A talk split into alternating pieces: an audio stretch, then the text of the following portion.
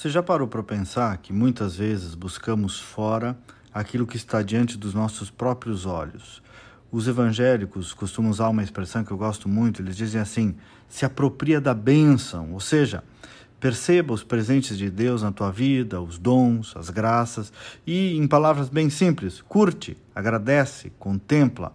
Um desses ideais que buscamos sempre é o da família feliz, que há muito tempo faz parte da nossa inspiração civilizacional. E é aquilo, sempre parece que a família do vizinho é mais completa, que a vida dele é mais fácil, tudo lindo.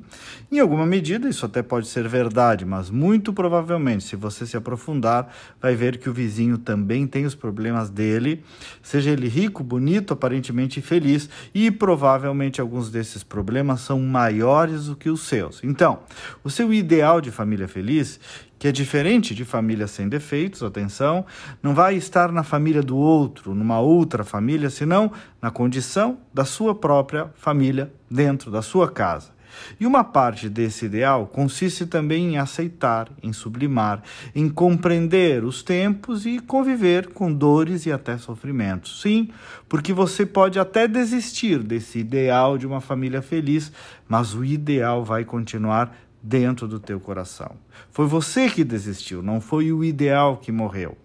Eu faço um paralelo com uma viagem de feriadão. A gente adora quando vai, parece que passaria a vida viajando, mas por outro lado, não vê a hora de voltar para casa, sentir o cheiro do ninho, voltar à rotina. Esse é o ser humano, em suas contradições que precisam ser sempre observadas. Porque o mais profundo, o mais pleno, a realização mais completa nem sempre está naquilo que, naquele momento, parece ser mais prazeroso. O ideal, às vezes ou quase sempre, está no mais difícil.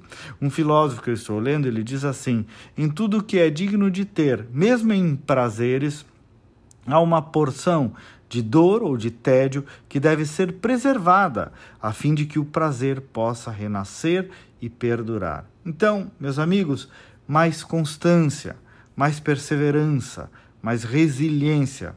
A sua liberdade, a nossa liberdade, os nossos ideais podem estar bem mais à mão do que nós imaginamos. Me siga no WhatsApp, chama aí, adiciona o número 982526615. E amanhã finados, reze pelos seus, né? Nós nos reencontramos aqui na quarta-feira. Até lá e vamos com fé.